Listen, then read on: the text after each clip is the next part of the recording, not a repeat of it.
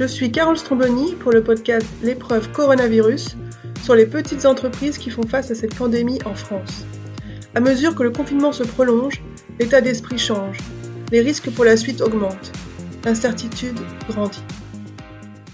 Dans cet épisode, Xavier Pinon nous raconte son quotidien de chef d'entreprise de Selectra au jour 51 du confinement, le 1er mai 2020. Le jour 51, c'est le 1er mai, une fête du travail confiné, au goût amer. Les parents se demandent s'ils enverront leurs enfants à l'école le 11 mai, s'ils pourront même le faire. Quid des masques, où en trouver, combien cela va-t-il coûter, pourquoi n'est-ce pas gratuit? Beaucoup de questions pour cette journée qui aurait dû être un moment de célébration de tout ce que les luttes sociales ont permis. En tout cas, avec Xavier, on a bien échangé. Dans cet épisode, on parle centre d'appel, télétravail, Facebook Ads, innovation, Enneagram, MBTI et Signastro. Effectivement, on parle de beaucoup de choses avec Xavier et on commence par la présentation de sa société Selectra. On fait de la comparaison des fournisseurs d'électricité, de gaz, d'accès Internet, d'assurance, etc. On est présent dans une douzaine de pays aujourd'hui. On a à peu près 1100 euh, collaborateurs dans nos équipes. On a beaucoup de téléconseillers qui euh, décrochent des appels de nos clients qui, euh, par exemple, emménagent pour mettre leur compteur d'énergie à leur nom ou pour installer leur box Internet, ce type de contrat, ou qui veulent changer de fournisseur pour leur logement actuel pour payer moins cher. Voilà notre activité. Pour donner une idée peut-être sur le nombre de contrats qu'on signe en France par exemple pour l'énergie, on est à peu près à 220 000 contrats signés par an. Ça fait 3% de tous les contrats de fourniture d'électricité et de gaz du marché. Donc 3% des gens qui déménagent ou qui changent de fournisseur euh, passent par Selectra quand ils souscrivent leur contrat. Donc le chiffre d'affaires c'est 54 millions. Donc ça c'est au niveau euh, monde.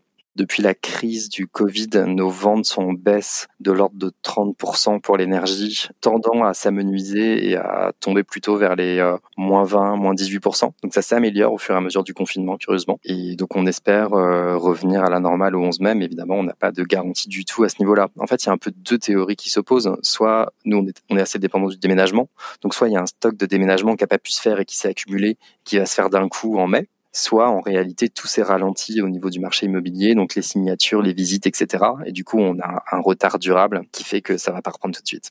Incertitude sur l'avenir, mais une crise qui touche Selectra finalement moins fort que ses concurrents. Si on a une activité qui est plus orientée vers le changement de fournisseur d'énergie que vers le déménagement, on a beaucoup de concurrents qui font vraiment que du déménagement, auquel cas c'est vraiment super compliqué en ce moment. Donc ça entraîne plutôt des moins 60 ou moins 70% de, de chiffre d'affaires. Et nous, on, cherche plutôt à être dans les meilleurs prix, euh, vraiment trouver les meilleurs deals pour nos clients et le faire savoir euh, le plus largement possible. Et donc toutes ces activités-là bah, trouvent un écho euh, vraiment favorable en période de confinement où les gens consomment plus. en plus, les tarifs réglementés d'électricité ont beaucoup augmenté ces 12 derniers mois. Donc, il y a des mauvaises surprises sur les factures qui arrivent en ce moment. Donc, je pense qu'on colle mieux à la demande du moment en allant chercher vraiment les prix les plus bas et en en faisant profiter nos clients. Si le coronavirus et surtout le confinement ont moins affecté Selectra que d'autres sociétés, elle rencontre quand même trois grands problèmes. Bah, le premier, c'est la baisse de l'activité. Le gros problème, c'est que on a beaucoup moins de gens qui déménagent et euh, du coup, comme notre activité, c'est euh, au moins la moitié du déménagement, bah, on a moins de personnes qui souscrivent des contrats de fourniture d'énergie, d'accès à Internet, etc. Du coup, on se retrouve dans une situation compliquée puisque nos revenus d'un côté euh, sont en baisse et nos coûts d'un autre côté euh, ne fléchissent pas vraiment puisqu'on a pas mal de coûts fixes et qu'on peut pas non plus passer nos équipes au chômage technique puisqu'on a toujours euh, beaucoup d'appels. En fait, ce qui change, c'est plutôt la qualité des appels qu'on reçoit. Donc, on fait moins de contrats par appel euh, décroché. Donc finalement, nos coûts restent identiques. Donc euh, c'est le premier problème, la baisse de l'activité. Le deuxième problème, ça a été de passer le maximum d'équipes en télétravail. Donc on a d'abord commencé par l'Italie, puisqu'on a des bureaux à Rome, et on s'est aperçu que ça allait assez rapidement venir dans le reste de l'Europe. Donc nos différents bureaux se sont ont, pris un petit peu d'avance par rapport aux préconisations officielles pour commencer à passer en télétravail à peu près une semaine avant que ça devienne obligatoire. Comme ça, chaque jour, on avait 15% en plus de personnes qui passaient en télétravail. Finalement, ça s'est plutôt bien passé, à l'exception d'un grand groupe qui voulait pas qu'on passe en télétravail pour des histoires de respect des données personnelles, puisque quand vous saisissez des données clients, vous avez un risque qu'elles tombent entre de mauvaises mains euh, si jamais les plateaux ne sont pas suffisamment sécurisés. Et donc, il y a effectivement une vraie tension entre sécurisation de données personnelles et euh, télétravail dans, nos métiers. Donc voilà pour le deuxième problème. Et le troisième problème que ça a soulevé, euh, bah, je dirais que c'est la communication et faire en sorte que tout le monde reste motivé, au courant de tout ce qui se passe, tout ce qui est euh, informel en fait qui passe très bien au, bureau quand on se voit à la machine à café faire en sorte que ça ça perdure Donc voilà un peu nos, nos trois défis liés au confinement et au coronavirus. Baisse d'activité, nécessité de mettre en place le télétravail et surtout de garder la confiance et la motivation dans ses équipes. Ça, c'est vraiment essentiel, mais c'est un peu la base de ce que toutes les entreprises qui avaient encore une activité, euh, même celles qui n'en avaient pas, ont dû mettre en place. Ce qui est intéressant, c'est aussi que Xavier, euh, avec ses équipes, a imaginé une nouvelle façon de trouver des clients. On a fait un truc qui a pas mal marché, qui a été en fait euh, de se dire bon bah on a moins d'appels, surtout en début de confinement d'ailleurs. on va essayer d'ouvrir un nouveau canal en faisant de la publicité sur Facebook et en montrant aux gens que bah, nos commerciaux étaient en télétravail, s'ennuyaient un peu parce qu'ils n'avaient pas grand-chose à faire, puisqu'on avait moins d'activités, et donc que c'était peut-être le moment de changer de fournisseur d'énergie pour faire des économies, d'autant plus qu'avec le confinement, on consomme plus d'énergie. Donc on a demandé à nos commerciaux qui ont des talents d'acteurs de faire des petites vidéos chez lui pour euh, montrer la situation. Et donc c'était sympa parce qu'il y avait un côté euh, très authentique euh, bah voilà je suis vraiment chez moi et je suis vraiment en train d'attendre vos appels. Du coup sur les réseaux sociaux c'est vrai que ça a bien marché. C'est une campagne qui nous a rapporté plusieurs centaines de leads par jour. Donc vraiment quelque chose de, de significatif et qui nous a permis de pallier la baisse d'activité en cette période de confinement vraiment difficile. Et j'ai récupéré cette Facebook Ads nous allons écouter Guilin qui demande du travail parce qu'il ne veut pas être au chômage technique. Et ensuite, on pourra échanger avec Guilin sur la vidéo et sur le contexte. Salut, je suis Guilin de chez Selectra. Ici, c'est ma chambre, mais c'est aussi mon bureau, du fait que je suis en télétravail. Désolé pour la qualité de la vidéo. J'avais pas envie de faire venir directement une équipe de tournage ici, donc euh, c'est mon colocataire qui filme. Tout se passe bien ici, mais on s'ennuie un peu. On comprend qu'avec le coronavirus, vous avez autre chose à penser que de réduire vos factures d'électricité et de gaz. On commence déjà à parler de chômage technique. Je préférais de loin faire mon métier, c'est-à-dire être avec vous au téléphone afin de vous faire des devis moins chers sur l'électricité, le gaz et Internet, afin de vous aider à réduire vos factures. Alors si vous êtes chez vous et que vous dites que c'est le moment de vous occuper de vos factures afin de les payer moins cher, j'attends votre demande et je vous rappelle. En attendant, je vous souhaite de bien rester en sécurité chez vous et beaucoup de patience pour cette période. Voilà une vidéo euh, dynamique qui a été utilisée euh, pour faire la publicité de Selectra pendant ce confinement. Si vous êtes sur YouTube, vous avez pu voir euh, les images. Sinon, c'est l'audio. Voilà pour le podcast. Euh, l'a enregistré à Madrid, effectivement, avec son coloc, qui est aussi son meilleur ami. Il avait été remarqué par Xavier lors d'un casting interne pour la première publicité à la télé que Selectra a mise en place. Guilain fait une mini apparition dans cette vidéo Là, au cours du confinement, il a pu proposer euh, celle-ci. Il faut savoir que ça a été scripté euh, de bout en bout. Les commerciaux de Selectra y sont habitués. Et du coup, j'ai demandé à Guilin si vraiment il, euh, préférait travailler plutôt qu'être au chômage partiel. Et voilà ce qu'il m'a répondu. Oui, c'est clair. Hein, je préfère largement bosser chez moi qu'être en chômage technique parce que clairement, j'ai bah du coup Thibaut, lui, il est parti de Selectra et je l'ai vu pendant un mois rouillé sur le canapé. Quand il se levait, ça craquait quoi. Donc j'avais pas envie d'être comme ça. J'avais quand même envie d'avoir quelque chose qui m'anime un peu la journée même si c'est un travail qui est dur et fatigant, ça reste quand même quelque chose qui anime et qui fait que bah, on n'est pas euh, à attendre à regarder des séries ou, ou, quoi que ce soit. Je dis pas que c'est mal, mais euh, au moins on fait quelque chose qui aide à faire passer la journée plus rapidement. J'ai aussi demandé à Guilin ce qu'il pensait de Selectra en général, surtout pendant cette période difficile. Selectra s'en sort bien, ils ont su réagir au bon moment et c'est ça qui fait la différence. Hein. Euh, c'est là où on différencie les bons des mauvais commerciaux. C'est euh, les bons s'adaptent, les mauvais bah du coup rechignent. Et bah du coup Selectra il s'est hyper bien adapté quoi. C'est là où elle est la chose qui est vachement intéressante, c'est voir comment une entreprise peut s'adapter et les autres, bah du coup, s'ils n'ont pas eu la chance de pouvoir s'adapter, vaut mieux les aider que les plaindre. Mais principalement, moi, ce que je retiendrai, c'est effectivement l'envie de pas euh, mettre les gens en chômage partiel parce que ça c'était vraiment une, une démarche que j'ai vue parce que j'étais aussi dans les discussions avec Xavier Pinon et les autres personnes qui géraient euh, bah, qui gèrent Selectra au niveau administratif et tout le reste. Il y avait vraiment cette envie que les gens ne soient pas en chômage partiel. Et ça moi c'est vraiment quelque chose qui m'a un peu pas touché euh, sentimentalement parlant, mais en me disant effectivement il y a quand même un, un, geste envers les employés de se dire bah en fait il aurait pu juste tout simplement mettre tout le monde en chômage partiel et voilà quoi. Alors que bah là non pas du tout. Et c'est ça que j'ai trouvé ça très intéressant euh, du coup de la part de, de Selectra.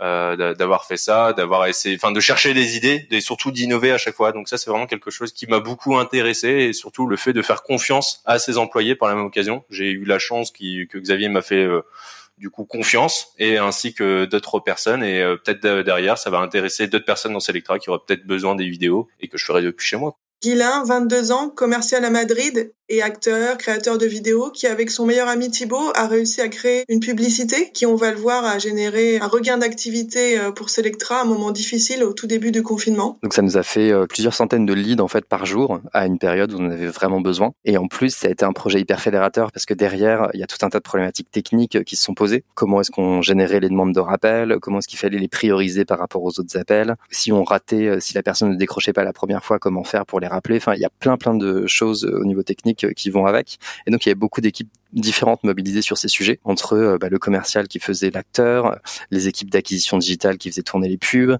les équipes techniques euh, qui géraient les rappels automatiques et les, priorités, et puis les équipes de vente derrière qui réceptionnaient les appels. Donc euh, en fait, ça a créé un projet hyper fédérateur en interne où bah, tout le monde s'est mobilisé pour en gros éviter le chômage technique, générer de l'activité, et ça, ça a été hyper positif du point de vue de l'ambiance. Et avant de découvrir un peu plus comment Selectress est organisé en termes de télétravail, quels étaient les enjeux dans un centre d'appel qui sont très spécifiques puisqu'il y a des d'ordre et il y a une question de sécurité des données. On a échangé avec Xavier sur la stratégie et notamment sur la création euh, d'un nouveau service digital. Ce qui est bien, c'est que ça a plutôt confirmé notre euh, stratégie puisqu'on est moins affecté par la crise que nos concurrents en réalité. Donc il y a quand même des vrais points positifs dans la crise, c'est que nous on a regagné des parts de marché puisque nos concurrents ont baissé dans des proportions euh, bien plus fortes en termes de vente que ce que nous on a fait. Et après pour l'avenir, en fait ça a été une période où on a pu se poser des questions sur comment faire vraiment à long terme parce qu'on a toujours l'impression d'être un peu en retard d'un business model. Finalement le business model d'aujourd'hui est déjà à moitié périmé et il faut toujours être en train de préparer le business model de demain. Donc là, on est en train de travailler sur euh, des produits techniques, donc il serait un espace client euh, vraiment innovant qui permette à tout le monde de gérer ses contrats de la maison. Donc en consolidant euh, toutes les informations qu'il a sur ces différents espaces clients, par exemple de son fournisseur d'énergie, de son fournisseur d'accès Internet, de son assureur, d'y concentrer toutes les coordonnées de contact, de pouvoir changer de fournisseur en récupérant toutes les données à chaque fois sans avoir besoin de tout re-rentrer, de pouvoir signaler un déménagement pour que tous ces transferts soient faits euh, d'un clic plutôt que de devoir refaire toutes les démarches là aussi euh, de zéro. Donc euh, on a ce type de projet qui est en cours de réflexion aujourd'hui. C'est vrai que c'est pendant la période de confinement qu'on s'est mis à y travailler de façon très opérationnelle et très concrète pour réfléchir à qu'est-ce qu'on voulait pour le Selectra du futur. On aurait pu penser qu'une société comme Selectra, qui est un grand centre d'appel avec une offre de service sur, sur l'énergie, aurait été plus affectée que cela par la crise. C'est intéressant de voir que son agilité lui permet de résister, plutôt bien même de gagner des parts de marché. D'ailleurs, elle est agile dans la posture, mais aussi dans les méthodes de travail, puisque j'avais interviewé Xavier euh, pour mon livre Innover en pratique, qui est sorti chez Erol euh, début 2020. Et il m'avait euh, mentionné tout ce qu'il faisait en termes d'agilité, donc de développement agile, de principes agiles, d'outils agiles dans les systèmes d'information, donc dans le digital. Et on va justement parler un peu outils, voir comment ce passage au télétravail a pu se faire euh, dans cette société. On verra aussi que l'âge a été un facteur très important. Alors c'est vrai qu'on a une culture qui est déjà euh, très digitalisée et euh, comme on a plein de bureaux différents, on est déjà assez largement en télétravail sur plein de sujets. Par rapport à des entreprises traditionnelles, c'est pas du tout le même panorama. On a aussi des équipes super jeunes, donc notre moyenne d'âge, ça doit être quelque chose comme 27 ans. Donc c'est pas du tout la même chose que quand on a une moyenne d'âge à 45. Donc avec des équipes très jeunes, on peut facilement passer en télétravail en utilisant tous les outils du numérique sans avoir besoin de faire des formations pour expliquer comment ça marche. Donc concrètement, on est tous euh, de toute façon sur euh, Slack, qui est une messagerie euh, interne très utilisée par les startups. Donc vous savez, vous pouvez créer des canaux de communication, y ajouter qui vous voulez ou envoyer des messages directs. Et ça permet vraiment hyper bien de maintenir le lien, de faire passer les bonnes infos aux bonnes personnes. Ça, ça marche vraiment hyper bien. Et sinon, on a beaucoup d'outils euh, plutôt de, structuration du travail, comme Trello ou Basecamp, qui sont des plateformes sur lesquelles vous pouvez gérer des projets. Donc vous allez euh, par exemple sur Trello ouvrir des cartes pour chaque tâche que vous devez effectuer et vous pouvez collaborer sur chaque carte en attribuant des tâches à différentes personnes jusqu'à ce qu'elles soient finalisées. Donc Basecamp, c'est un peu dans le même dans le même style, mais c'est un peu plus pour des projets euh, techniques, donc du développement. Donc euh, voilà, c'est principalement Slack, euh, Trello, Basecamp qui nous permettent de télétravailler. En fait, il y a des populations qui sont moins habituées au télétravail chez nous, qui sont les populations de téléconseillers. Donc là, on a des problématiques un peu plus techniques d'interfaçage avec des systèmes d'information de des fournisseurs d'énergie ou d'accès à Internet Et donc là-dessus, on est obligé de travailler avec des VPN qui nous permettent euh, d'accéder de façon euh, la plus sécurisée possible à ces différents euh, réseaux de systèmes d'information de nos partenaires. Donc ça, il a fallu pour le coup le mettre en place à l'occasion du passage général en télétravail de nos téléconseillers. Et ce passage en télétravail a été bien accueilli par les équipes, seulement il ne pourra pas perdurer et on va découvrir pourquoi. Donc moi j'adorerais faire en sorte que tout le monde puisse télétravailler chez nous à l'infini. Mais en fait, il y a aussi une autre obsession du moment, c'est la sécurité des données personnelles. Et moi je suis personnellement que tous nos donneurs d'ordre vont nous dire télétravail, niette, une fois que la crise du coronavirus est passée, tout le monde revient au bureau parce que on veut que euh, les espaces de travail soient sécurisés avec des normes. Par ailleurs, à mon avis, euh, ne garantissent pas plus que ça la sécurité de données personnelles, mais bon, euh, comme ça, on peut dire qu'on a mis tout en œuvre pour que le minimum de risques euh, puisse survenir. Et donc, euh, ce motif de la sécurité, alors chez nous, c'est les données personnelles, mais ça peut être les systèmes informatiques, ça peut être des systèmes de trading. Toutes ces préoccupations-là, elles vont finir par aussi redominer le mouvement Covid et faire en sorte que le télétravail, il sera certainement davantage possible qu'avant pour euh, les cadres, les, tous les salariés qui n'ont pas de problématique euh, d'accès à des systèmes sécurisés, mais que pour tous les autres et qui sont très nombreux, on restera dans un monde où ce sera pas possible. Donc j'ai peur que cette crise ne donne pas lieu au bouleversement euh, socio-économique auquel euh, on pourrait s'attendre et voir qu'on pourrait espérer. Intéressant cette tension entre Xavier, chef d'entreprise, qui souhaiterait faire perdurer le télétravail après la crise, laisser de la souplesse à ses équipes, et au contraire, ses donneurs d'ordre, souvent les fournisseurs d'énergie, qui souhaitent protéger au maximum leurs données. À raison, évidemment, c'est vraiment essentiel de protéger les données euh, personnelles euh, des clients. D'ailleurs, euh, chez Selectra, il n'y a pas de calepin, pas de stylo, pour côté des ordinateurs, dans les espaces, on ne peut pas prendre des notes, repartir chez soi avec les cartes de crédit, les numéros de carte de chaque personne. Mais en fait, on a échangé avec Xavier et quand on veut vraiment frauder, on trouve toujours un moyen c'est dommage de finalement pénaliser une grande majorité des personnes qui sont engagées, à qui on peut faire confiance, par peur qu'une minorité en abuse. Ça, ça rejoint des sujets plus larges de design by confiance, d'innovation, euh, et finalement de l'exercice de ce super pouvoir qu'est la confiance, qui peut donner des résultats assez incroyables, mais qui est opposé avec euh, le refus du risque, euh, plus ou moins légitime évidemment. C'est un sujet à creuser et avec Xavier, on a ensuite parlé plus précisément des dispositifs d'aide que l'État a mis en place. Qu'est-ce que Selectra a activé et pourquoi? Alors en fait, au tout début, on a eu peur de devoir euh, mettre euh, beaucoup de staff au chômage technique parce que la baisse d'activité était vraiment très marquée. Et puis au final, on a trouvé l'astuce sur Facebook dont on a parlé tout à l'heure qui nous a relancé. Ensuite, ça allait un peu mieux de façon générale euh, sur toute l'activité avec la suite du confinement. Donc finalement, on n'a jamais mis au chômage technique que notre staff d'entretien de bureau puisque bah, il y avait vraiment euh, plus de bureaux à nettoyer. Euh, il n'était pas question que qui que ce soit se rende au, bureau. Donc c'est le seul staff qu'on a mis en, chômage technique. Et euh, sinon, on n'aura recours à aucune autre aide, tout simplement parce que en réalité, on reste une entreprise rentable. On est touché, mais loin d'être coulé. Et il y a certainement plein d'autres entreprises qui ont plus besoin de ces aides que nous. Honnêtement, je vois pas mal de gens autour de moi qui sont soi-disant au chômage technique, qui en réalité travaillent. Je trouve que c'est le dernier des scandales, puisque c'est en fait prendre, pas toujours en plus par des boîtes qui euh, n'ont pas d'argent, bien au contraire. Donc euh, c'est vraiment profiter euh, du système et faire payer aux autres le coût de ses salariés, tout en les forçant à travailler comme des chiens matin, midi et soir. C'est vraiment quelque chose que moralement je réprouve. On va creuser le déficit pour aller soutenir des boîtes qui n'en ont pas besoin et qui en réalité ont fait travailler leurs salariés en permanence. Il y a vraiment des abus et j'aurais pas voulu en faire partie de cette catégorie-là. Donc quoi qu'il arrive chez nous, a priori aucune autre aide ne sera nécessaire et Dieu merci et j'espère qu'on préservera au maximum ces aides pour les entreprises qui en ont vraiment besoin. Voilà une prise de position très tranchée qui fait écho à celle de Flore Trotman du Sens de la Ville, qui elle non plus euh, n'a pas souhaité euh, mettre euh, des personnels en chômage technique pour profiter du système, mais qui souhaite vraiment que ce soit utilisé par les entreprises qui en ont besoin. Donc c'est tout à leur honneur et ça m'amène à ce moment du podcast où on parle énéagramme, MBTI et signe astro.